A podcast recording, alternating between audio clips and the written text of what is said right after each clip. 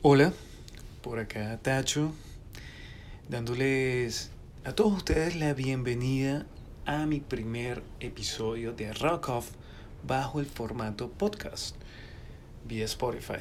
Bienvenidos todos, relájense, espero que estén tan emocionados como yo por esta primera oportunidad de, de escucharnos con la libertad de, de no estar atados a un horario y que si no estás pendiente te lo pierdas y no puedes volverlo a escuchar. Esa es, digamos, la principal ventaja que le encuentro a hacer eh, este podcast.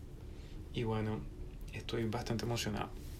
Para aquellas personas que no habían escuchado nada nunca relacionado a Rock Off, les va un poquito de historia, breve historia. Rock Off nace, es, es primero que todo es un proyecto muy personal y nace principalmente enfocado a lo que sería un programa de radio, el cual duró al aire aproximadamente cuatro años, divididos en dos estaciones de radio completamente distintas. Pero cada una de ellas me dio la libertad de poder sonar en este programa, incluso a pensar de que, de que empezó como un horario un poco clandestino los domingos en la noche, después entró en un horario estelar, aún así se mantuvo siempre la esencia y la libertad de escuchar en este programa bandas, artistas, álbumes completamente ajenos a lo que un programa de radio convencional se, se acostumbra, ¿no? Entonces, podemos escuchar bandas conocidas, pero siempre le oí y la esencia del programa es no escuchar los singles o los cortes de difusión, sino que simplemente era escuchar canciones que tuvieran esencia, que, que de verdad reflejaran realmente lo que la banda o el artista o el álbum es en su esencia de, de artística más que, más que comercial. Entonces, tuve una, una, gran experiencia, tuve la oportunidad de conocer muchísima gente con la que compartí esa pasión por la música, puntos de vista desde, desde, desde músicos, productores, artistas en general, tatuadores, diseñadores, em, bueno, sin fin, incluso personas que, que simplemente sentían pasión por la música, por alguna banda, por algún en particular y estuvieron de de mm, invitados en el programa, ahí mismo en el estudio, hablando frente a frente. Fue una situación, una experiencia, una serie de cosas sumamente gratificantes para mí y que aprovecho que si alguno de ustedes que está escuchando se vio involucrado en este proceso, le agradezco enormemente porque cómo enriqueció el programa la, esa participación de tantas personas que, que se vieron abiertas y, y se animaron a ser parte de Rock Off. Entonces,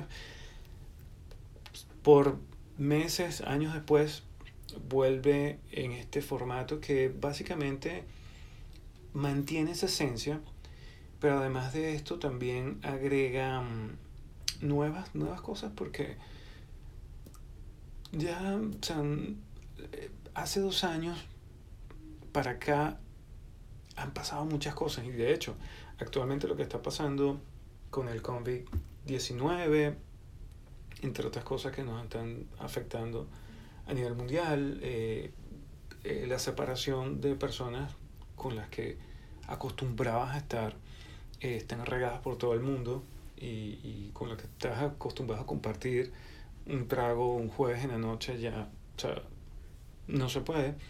Pero bueno, la, la tecnología ayuda muchísimo y quiero utilizar esa herramienta para poder mantenernos en, mantenernos en contacto y también sobre todo conectados a través de la música que nos gusta. Quiero aprovechar este primer capítulo para hablar más que todo de las canciones que, y las bandas y los nuevos proyectos que estoy escuchando recientemente. A ver qué les parece esto que va a sonar. Escuchen, qué brutal. I don't ask you anything. I never talk to you. Anything, you know nothing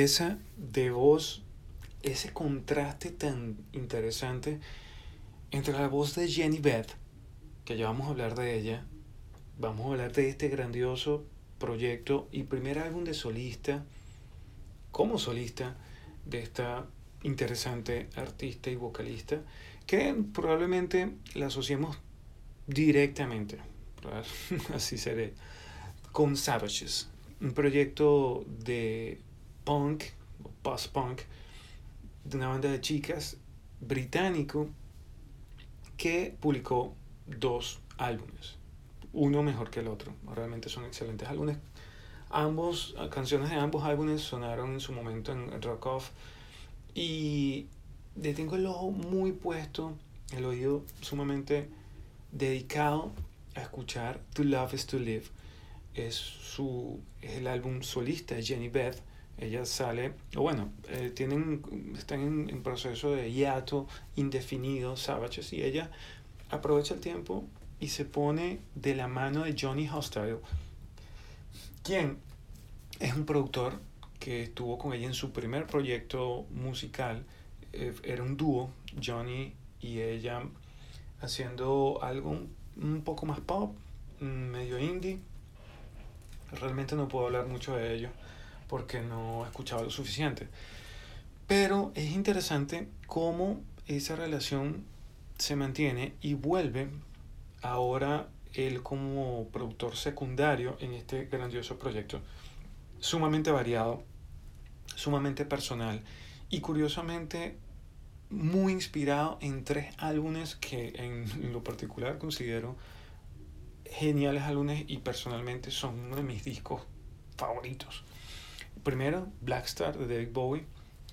Jenny Beth eh, comenta en entrevistas que ha sido directamente influenciada por ese disco, primero por la genialidad del álbum en sí, otro porque ella, al enterarse que David Bowie había muerto y al estar tan impactada con esa noticia y tan asociada a Blackstar, el álbum que publicó dos días antes de morir, ella viene y se dice a sí misma, yo necesito hacer un álbum completamente personal, donde yo vuelque mi personalidad, mi, mi, mis tripas en ese álbum y que de alguna manera me puede identificar a mí como persona, como artista, después de que ya yo no exista.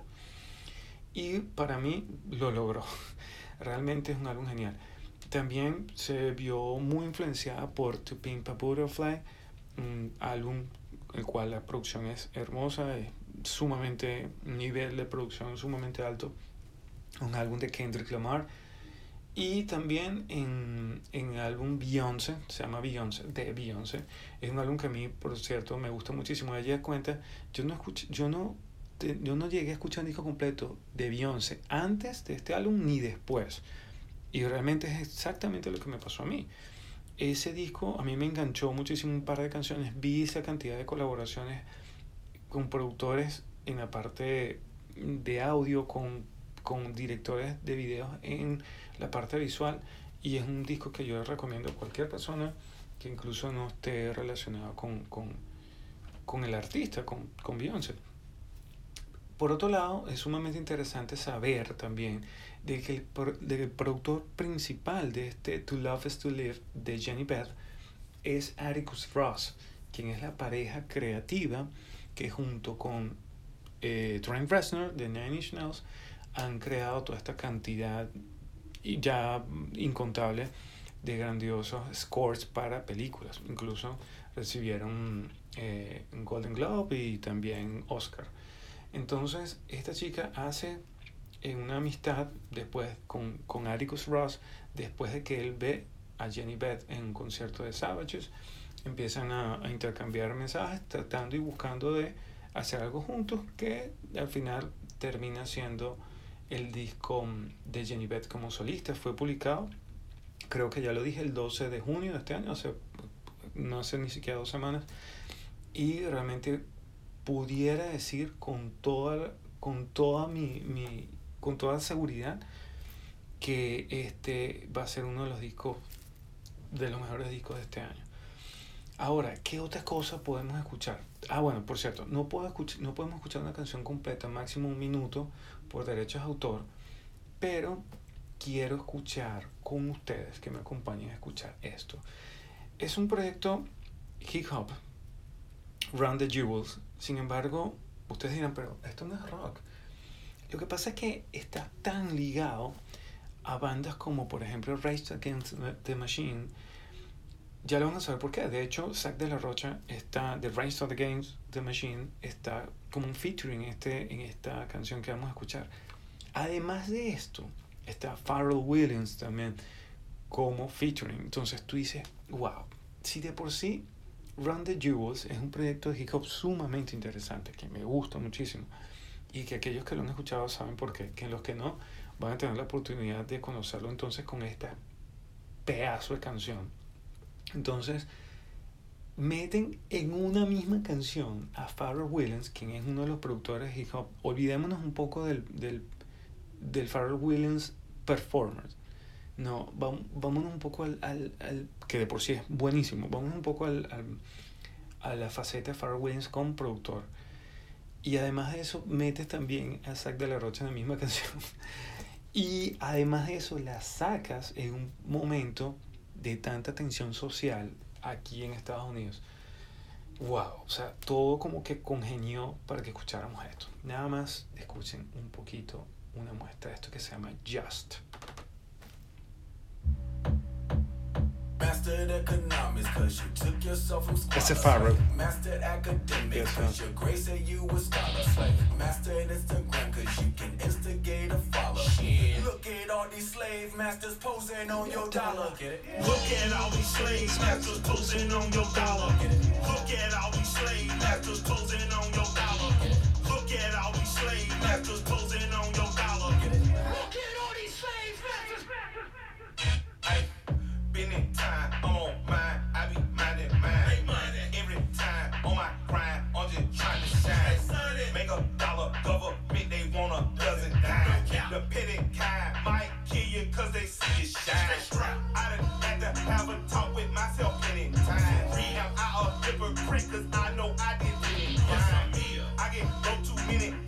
Wow, ustedes dirán, pero es que es un, un delito cortar la canción pero no se preocupen. Eh, las reglas del nuevo formato Rockoff.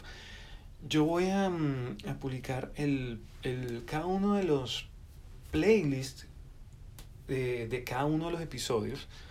Van a estar disponibles en mi perfil de Spotify y en mi canal de YouTube.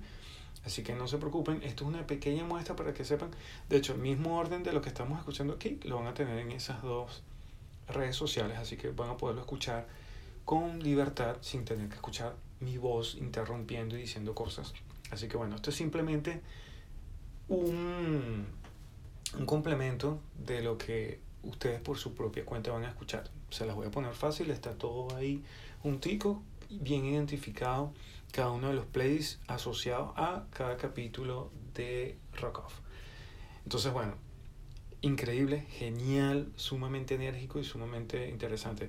De hecho, um, Race Against the Machine iban a salir de gira, por cierto, una de las giras, de las entradas, de los tickets más costosos de este, de este año en cuanto a, a bandas, a regresos triunfantes de bandas. Y ellos, bueno, lucharon de alguna manera para, para bajar esos precios porque realmente no fueron ellos, sino, bueno, la empresa que los estaba sacando, los productores, los sponsor y todo este tipo de cosas, bueno, que al final mm, eh, de igual manera se cancelaron todos los conciertos. Y de hecho eh, Run the Jewels, que es la canción del proyecto que estamos escuchando ahorita, iban a ser los teloneros, o sea, eso iba a ser brutal. Continuemos con algo que también difiere bastante en la línea de, de lo que estábamos escuchando Run the Jewels. Y es un proyecto sumamente interesante encabezado principalmente, bueno, realmente es un dúo.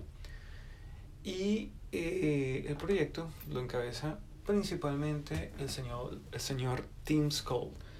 Tim Skold es un productor y músico eh, asociado con actos em, de música industrial.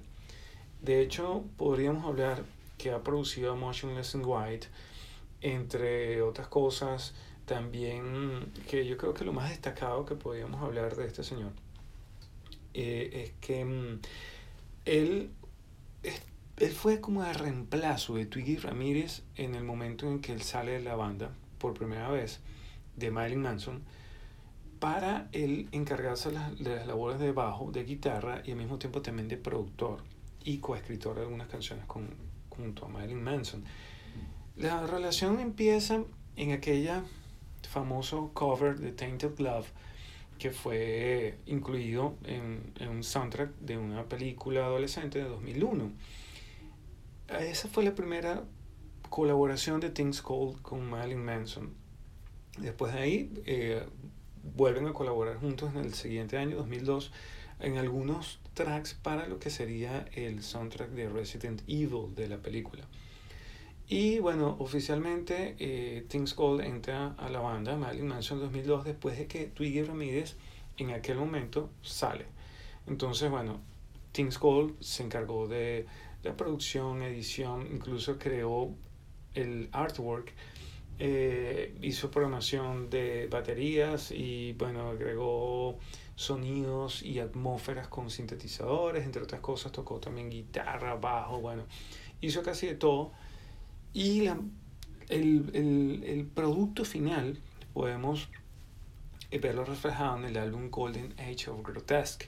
En ese, en ese álbum en particular hay mucha influencia eh, directa de lo que es Things Cold, de lo que venía manejando incluso desde su, tuvo una banda de hair metal en los 80 y a, y a, medida que pasó el tiempo en los 90 se, se fue metiendo mucho más a la música industrial. Así que es un, realmente una persona que eh, está sumamente inmersa en este, en este mundo y maneja con facilidad muchísimas técnicas de, de producción y de composición eh, ambientado, digamos, en esta, en esta onda industrial. Después, mm, bueno, este señor también produjo el cover de Personal Jesus, también produjo y junto a Marilyn Manson trabajaron en lo que fue el, tributo al cover de This is Halloween, de The Nightmare, The Nightmare Before Christmas, el soundtrack. Em, y bueno, ya participa también en el sexto álbum de Marilyn Manson, Eat Me, Drink Me. Me gustó muchísimo, por cierto, ese álbum del 2007. Y bueno, ya después de terminar la, la gira de ese mismo año, él decide eh, salir de la banda. Dedicarse a su carrera como solista, bastante exitosa también, por ejemplo. Por ejemplo, él también eh, participó en la producción de Motionless in White y actualmente en enero de este año publica este primer trabajo discográfico bajo el nombre de Not My God. Es, mm, a diferencia de otros trabajos que ha tenido, en este en particular no hay sonido de guitarra ni de bajo, solo es máquina, solo es em, programación, baterías programadas y sintetizadores y voces.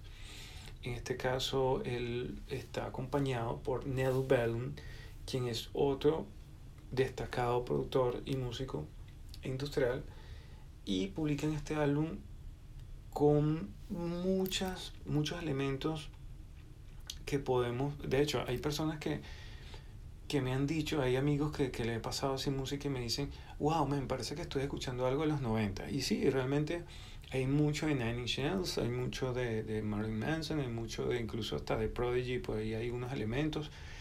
Y, pero al mismo tiempo también mezclarlo todo y no sé, a mí me suena muy fresco. No sé qué opinan ustedes con esta pequeña muestra que les voy a colocar una de mis canciones favoritas y representa también el segundo video que han publicado esta semana, por cierto, salió.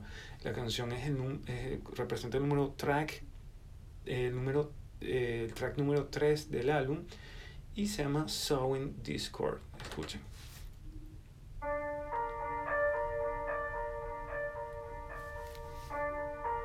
Ese piano es como una película de terror, me encanta. Las texturas sumamente pesadas se sintetizadas.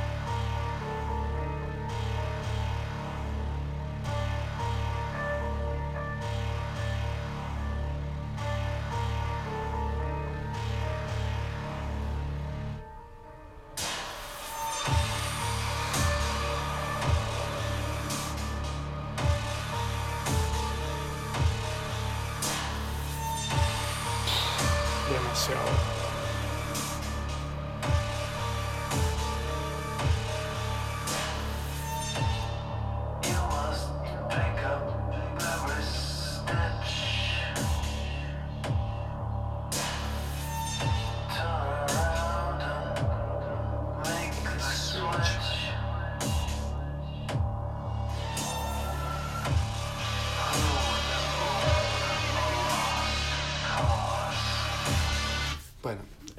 Así va la onda y realmente todo el disco a mí me parece buenísimo. De hecho, hubo un día que lo escuché como 10 veces seguidos con mis audífonos y por curiosidad eh, reviso los reviews y el primer review que veo es alguien que dice, prefiero escuchar una lavadora a alta velocidad que volver a escuchar este disco.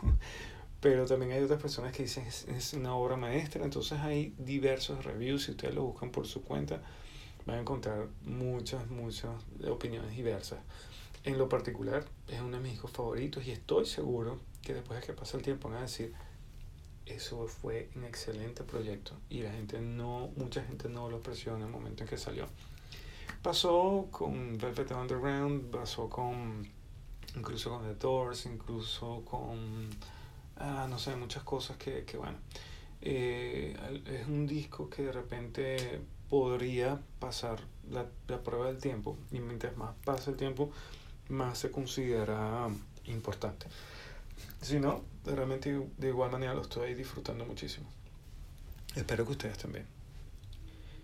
Eh, hemos hablado también, de hecho, comencé el, el, episodio hablando de que habían pasado muchas cosas a nivel mundial, eh, sobre todo con el tema de, de, la pandemia, pero también a nivel musical han pasado cosas muy interesantes.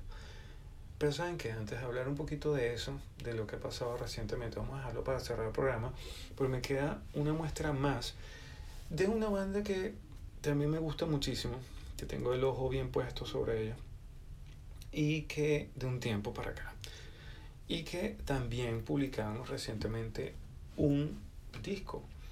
La banda de la que les quiero hablar se llama Code Orange.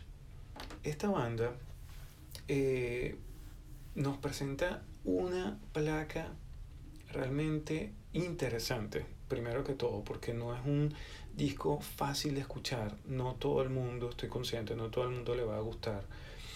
Eh, y se va a sentir cómodo escuchándolo porque la banda de por sí siempre ha sido eh, inclinado, su estilo, ¿no? Ha sido siempre inclinado hacia el, el metalcore. Incluso también podemos hablar de mm, hardcore, industrial, industrial, hardcore, eh, en fin. Es un, es un, es un género bastante agresivo y en este, en este nuevo proyecto que se llama Underneath fue publicado, por cierto, en el 10 de, de, de enero de este año, 2020. Eh, perdón, el 7 de junio 2020. Realmente todas estas bandas que estamos escuchando han publicado, o todos estos álbumes han sido publicados en coincidencialmente en junio de este año. O sea, realmente es algo muy fresco lo que estamos escuchando hoy y, y espero que, que, de repente haya algo que les haya interesado, que les haya llamado la atención. Code Orange ya viene, este viene siendo su tercer álbum. Yo los, yo los conocí con el anterior, con, con Discovery. Me pareció un disco muy bueno y todavía estaba digiriéndolo cuando, eh, como un todo, porque había escuchado unas canciones que me gustaban, pero quise escucharlo completo, y publican este Underneath. Eh, les digo, es sinceramente brutal este disco. Ellos, eh, primero que todo, fueron escalando por, por, varias, por varias disqueras hasta llegar a, a Roadrunner actualmente. El señor Raskulinix eh, viene siendo un importante productor que ha trabajado con bandas como Ghost, como Foo Fighters, como Marilyn Manson, como Deftones, como sin fin, Rush, Mastodon.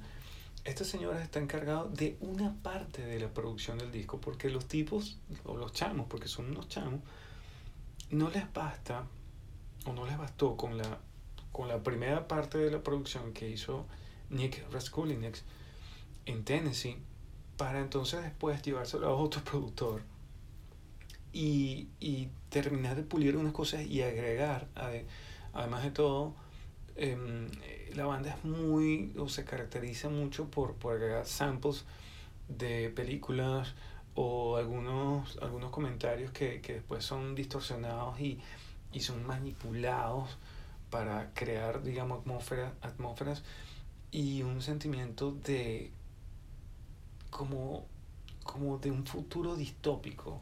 Es como que todo se está cayendo, todo se está dañando. Si quisiera eh, sonarles una canción como muestra de este disco, me gustaría mucho que escucharan You and You Alone. Por alguna razón, la primera vez que escuché la canción de una vez me enganchó. Hay varias canciones que, que al escuchar el disco sí entero me engancharon, pero esta en particular me gustó mucho.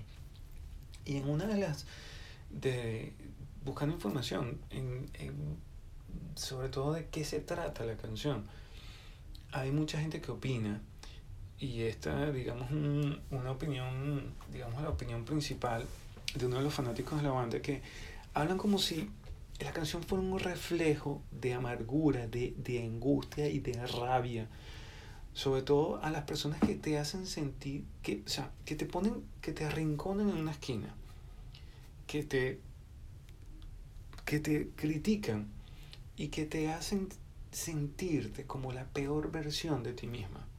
Yo creo que muchos de nosotros pudo haberse identificado alguna vez con, con esto. Entonces ese sentimiento que tú, que tú tienes en ese momento cuando te ves arrinconado y cuando te ves como que te sientes inútil, como que, pero tú sabes que tú no eres así, pero te lo están haciendo sentir. Esa rabia que tiene es principalmente el motor que mueve la, la agresividad de esta canción, de You and You Alone. Además de esto, es un tópico muy común en el trabajo de la banda en, y en este álbum en particular. También se ve sumado otras otras vertientes de este tipo de sentimientos, pero sobre todo en el tiempo que vivimos actualmente. Después podemos hablar un poquito más, con un poquito más información también de este disco, pues estoy seguro que, que alguna otra canción de ellos, de ellos vamos a escuchar, pero más o menos para que se ubiquen en, a nivel de musical en lo que les estoy hablando, es algo como esto. Code Orange.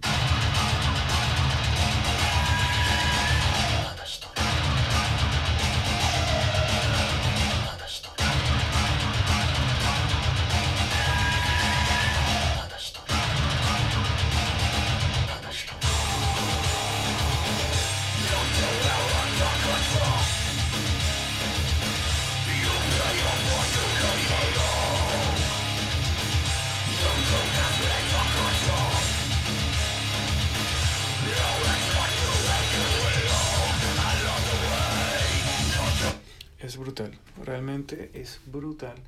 Y el disco mantiene ese sentimiento. Sin embargo, me gusta mucho el contraste en, ese, en esta banda. Y es porque uno de sus, de sus miembros principales, quien además de, de cantar también toca guitarra, se llama Riva Meyers, es una chica. Entonces, fíjense, el que, mm, o la voz de, de que estamos escuchando actualmente, que, que es, digamos, muy típica de un, de un, de un, de un estilo eh, muy agresivo, sí, vamos a decirlo así, a llamarlo así, eh, es el mismo chico que toca batería, que es Jamie Morgan. Él es la, la voz principal de la banda, es él. Pero hay canciones en el disco donde viene Riva Meyers, que es la guitarrista, una de esas también toca abajo, y canta. Entonces, es, a pesar que también es un, un canto, digamos, agresivo, es un contraste muy interesante. Y cuando escuchas el disco completo, eh, es como una. Es como. Es como. Son como dos bandas no sé cómo explicarlo, pero son como dos lados distintos de una banda eh, en cuanto a, la voz.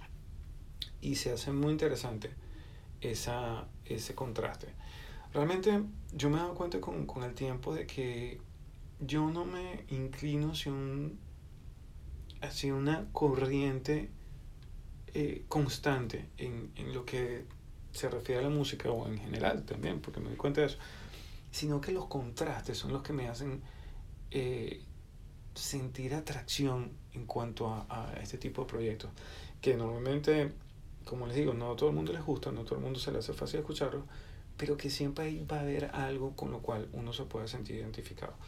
O en el momento en que no pueda escuchar este, esta, este tipo de canciones, pero de repente eh, en determinado momento del día, en determinado momento de, de, de cómo tú te sientas, puedes absorber un poco, puedes digerir o manejar o más que todo disfrutar un poco más de, de lo que reflejan estos grandes proyectos, porque es evolución. Eh, de hecho, hay muchas bandas con las que Code Orange ha compartido escenario. Podríamos hablar, eh, por ejemplo, Slipknot, por ejemplo, Gojira, y son bandas que, que dan testimonio de que están presenciando algo sumamente interesante y, y un paso más adelante a lo que eh, podemos esperar de, de, un género como el metal eh, en nuestros tiempos. Entonces, bueno, es algo bastante, bastante bueno. Entonces, bueno, ya para cerrar este episodio, que trataré en lo posible de llevarlo a no más de 35 minutos, por eso ya veo que llevamos 32, entonces ya para despedirme, quería comentarles que todo lo que está pasando a nivel musical, por ejemplo, fíjense esto que interesante, la semana pasada, el viernes pasado para estar, para ser más preciso, eh, fue un día muy especial para mí porque en la mañana me entero, porque realmente no tenía, no tenía información de eso, de que se acababa de publicar un disco nuevo, con música nueva, de Bob Dylan. Bob Dylan tenía ocho años sin sacar un disco de canciones propias, porque ya había sacado un disco primero de canciones de Frank Sinatra, después un disco triple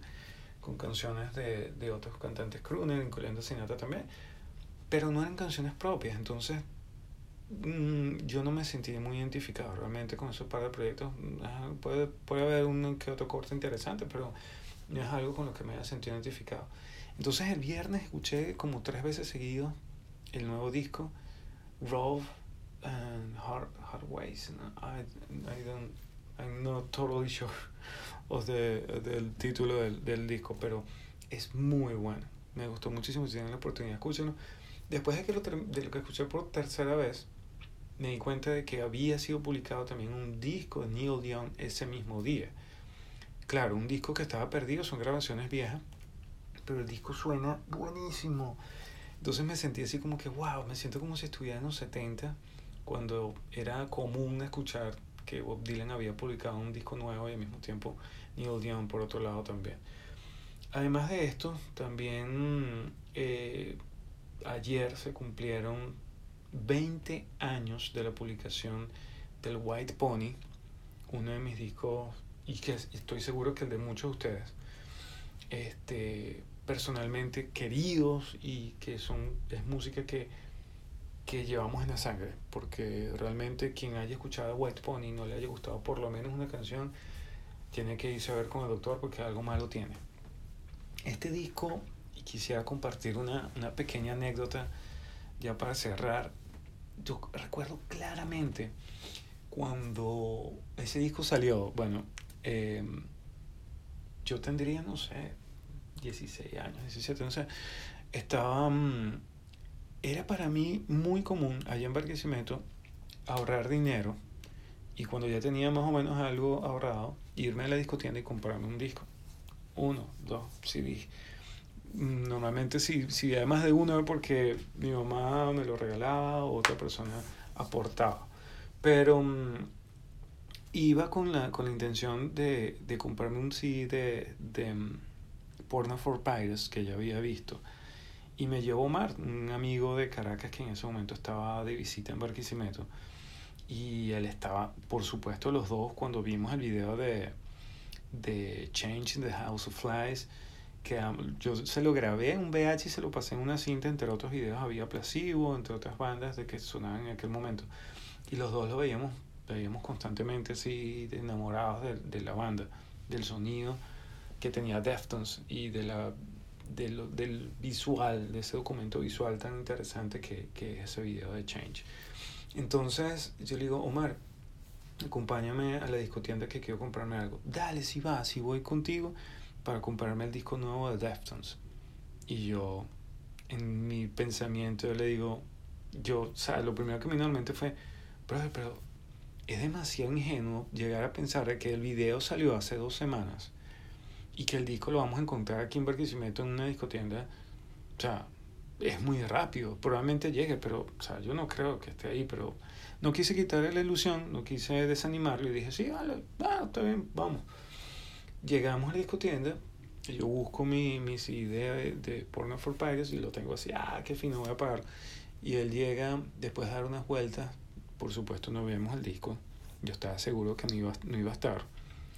Y él, para completar otra, le dice a la, a la vendedora, una señora mayor, le dice, disculpe, yo estoy buscando un disco de Deftones que se llama White Pony. La señora de Deftones. Sí, da un minuto y se va. Yo le digo, brother, mira, te voy a ser sincero. No quiero, no quiero eh, romperte el corazón ni, ni, mucho menos, pero lo más seguro es que te vaya a traer el Around the Four. Eh, es un buen disco, cómpralo. Yo no creo realmente que esté el White Pony. De repente llega la señora, bueno, mira, llegó uno solo, toma la edición gris así, con el sticker que cubría casi que la mitad de la, del plástico del disco donde decía The New Album from Deston featuring Change in the House of Flies. Y él, ay, muchas gracias, qué fino. Y yo cuando lo veo así, yo, ¿qué? Marico, lo tienes. Pagamos esa vaina y nos fuimos súper emocionados para su casa, que vivía, bueno, estaba viviendo en casa de su tía. Luz Marina, una querida amiga vecina, que ella se ha pasado todo el día trabajando y tenía un equipo de sonido Sony nuevecito, brutal, gigante, las cornetas del, del o sea, monstruosas, y que nunca usaba. O sea, y entramos, me acuerdo, al, al, a la sala, cerramos ventanas, puertas, y bueno, dale. Me acuerdo claramente cuando él colocó el disco en la, en la, en la bandeja de 5 CDs, y entró y a partir de ahí lo que se escuchó en ese momento nos cambió la vida por siempre. Fue un disco, una belleza escuchar ese disco completo, sin pausas, sin adelantar canciones y nada. Cuando llegó el momento de Change in the House of Flies, que es una de las últimas canciones, los dos estábamos casi que llorábamos. Y, y fue muy de pinga esa experiencia de ahí, nunca se me olvida y es uno de los discos que más me gusta en general de todas las bandas. Para eh, recordar un poquito y para celebrar esos 20 años, les voy a colocar un pedacito de la canción que en aquel momento, y hablo por los dos porque después hablando, eh, coincidimos en que esta canción que vamos a escuchar ahorita fue la que, la que más nos dio una idea de la evolución y de lo sofisticado que se escuchaba Deftones, si bien ya habías escuchado sus dos trabajos anteriores a este, y estás un poquito mm, eh, asociado también con el movimiento de aquel momento del new metal. Estamos hablando del año 2000, o sea, había mucho por qué sonar por, por parte de Limp y de Korn, pero estos ya con este disco ya están separados de ese movimiento, porque fue una evolución tan grande, artística y, sobre todo eso, sofisticación, que, que los llevó a salirse del molde y que hoy en día todavía uno escucha ese disco y se escucha sumamente fresco y diferente a todo lo que se está. Entonces, escuchando el disco y, y volviendo, teniendo en cuenta el, el, contexto histórico en el, que, en el que fue publicado, pues tiene mucho más valor. Muchas gracias por acompañarme, estoy sumamente agradecido, así hayan escuchado por dos minutos solamente.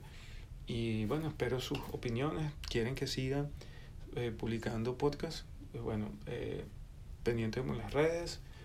Y esto, por cierto, ¿qué canción creen ustedes que deberíamos sonar para celebrar un pedacito del White Bunny? Yo selecciono esta, Knife Party. Disfruten, buenas noches y mucho cariño de mi parte. Gracias por escuchar.